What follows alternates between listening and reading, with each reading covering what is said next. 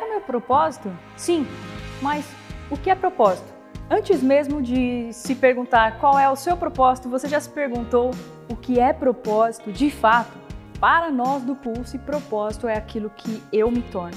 Diferente de missão, que para nós é a forma que eu entrego o meu propósito para o mundo. Ou seja, criar o seu propósito não é descobrir o que você deveria estar fazendo, é quem você é quando está fazendo o que está fazendo. Muitas pessoas, inclusive os millennials, me dizem que precisam de uma grande mudança na vida. Não concordo e nem discordo. No entanto, essa mudança que eles buscam, na maioria das vezes, é uma mudança baseada em um medo.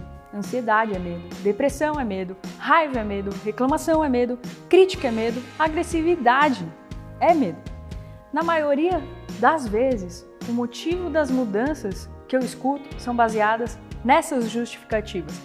Portanto, novamente, eu te digo, confie no processo. Meu maior desafio como coach é ser coach no, em tempos líquidos, onde as pessoas querem respostas instantâneas. Mas as respostas não estão na Tami, na Coach Tami Site. Estão no Google. É lá que você encontra diversas informações, diversos como fazer isso, aquilo. É só isso, é só você fazer. Mas se mesmo assim não está funcionando, respire, simplifique, comece do começo. É isso que estamos pacientemente, amorosamente fazendo aqui, confiando na sua jornada.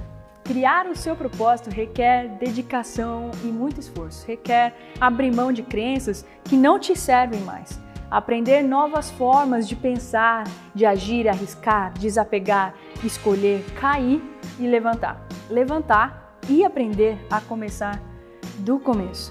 Achar um ritmo, um pace, a temporada que você está. Por isso, o programa Conexão Coaching tem 10 encontros presenciais, por exemplo. Nós precisamos dessa temporada. A primeira crença que eu quero quebrar aqui com você é de que Deus tem um propósito para você. Talvez a sua esperança de vida esteja ancorada nessa crença e isso esteja realmente te fazendo acreditar em uma vida melhor. Ou talvez essa crença esteja te ajudando a ficar na zona de conforto. Olha só, Deus não trabalha para você. Ele também não é um animador de acampamento de férias, sabe? Deus trabalha com você a partir das suas decisões. E ele não tá fazendo um tipo de gincana com a sua vida. Então, eu te convido a repensar sobre o fato de Deus ter um propósito para você. E se ele tem, onde é que está? Está onde ele está. Saber que ele está em todas as coisas é muito bom, mas nem sempre você acredita nisso, não é mesmo? Por exemplo, quando as coisas dão errado, né? Então, que tal focar no único ponto em comum que faz a diferença de todos os resultados que sua vida te mostra? Qual é o único lugar que Deus está e que os resultados estão? Sim, você. Você cria o seu propósito. E não adianta dar desculpa de que você não é espiritualizado demais para saber ou para descobrir. Eu não estou falando de religião e nem de espiritualidade aqui. Eu estou simplesmente achando um ponto em comum do seu propósito. Ou seja, você. A segunda crença que eu quero conversar com você aqui, quebrar, é, de que, é aquela crença de que você não sabe quem você é. Você sabe sim, basta olhar. A pergunta é: você está realmente olhando? Você é o que você faz. E você se torna aquilo que você decide fazer a cada momento. Ser líder de si mesmo é uma escolha que você se faz a todo momento. Independente de você gostar ou não, você sabe quem você é. Pare e pense na sua rotina. Escolha três coisas que você faz com frequência no seu dia a dia. Vai lá, para e escreve. Escreve lá e então responda a seguinte pergunta para cada uma dessas respostas: Quem eu me torno? Quem eu me torno? quando eu faço isso, quando eu escolho fazer isso. Escreva lá, eu me torno. Olha, eu não digo que você vai gostar de tudo que você escrever, mas digo que se você for honesto, se você for honesta nessa etapa, você terá sucesso nas próximas etapas. Respire, viva, está tudo bem. Olha só, criar o seu propósito é a melhor decisão que você pode tomar na sua vida. Afinal, o significado da vida é viver a vida e decidir criar o seu propósito. É uma escolha.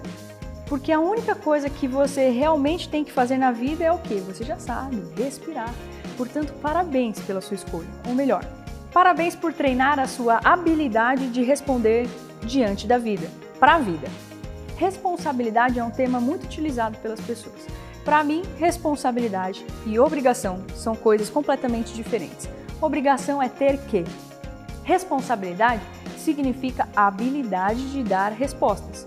Basta observar o significado da própria palavra. Palavra responsa mais habilidade. Se já sabemos que a única coisa que temos que fazer é respirar, quais são as situações que eu quero melhorar a minha habilidade de responder diante delas?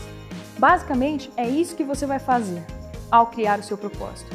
E você já desenhou o seu próprio mapa olhando para quem você está se tornando quando responde de certa forma diante de cada situação da sua vida, certo? Como eu disse, Deus não está em uma gincana com você e nem trabalha para você. Ele está com você. Claro, nada disso diminui quem Deus é para você. Nós estamos apenas clareando, clarificando as responsabilidades aqui, certo? Então vamos criar o seu propósito de uma vez por todas. Propósito, como nós já falamos aqui, é quem você se torna, quem você é. Portanto, eu te pergunto, quem você quer se tornar? Olha só, eu não perguntei como, nem o que você vai fazer para se tornar isso. Nem perguntei os benefícios que você tem ao se tornar o que você deseja se tornar. Nós vamos chegar lá. Calma, primeiro eu quero que fique claro para você. Uma pessoa que corta a outra no trânsito, por exemplo, buzina e depois mostra aquele dedo para ela, recebe um rótulo. Como você chama alguém assim? Uma pessoa mal-humorada, uma pessoa estressada, desrespeitosa, mas e uma pessoa que dá passagem, que agradece quando recebe passagem dos outros, que respeita as faixas, os sinais de trânsito? Que nome você dá para essa pessoa? Gentil? Educada? Calma? Pois é, a habilidade de dar respostas diante das situações para cada uma dessas pessoas é diferente e por isso elas têm resultados diferentes. E elas também se sentem de formas diferentes. O que eu quero dizer é que para você criar o seu propósito e saber automaticamente qual é o seu propósito, você precisa aprender mais sobre você. Então, faça agora uma lista de características que você quer ser, ok? Então, por exemplo, se você percebeu que na sua primeira lista você estava sendo impaciente e não é exatamente isso que você quer, então o que você quer? Escreva na sua lista. Quando você tiver pelo menos 10 características nessa lista, a gente se encontra no próximo vídeo.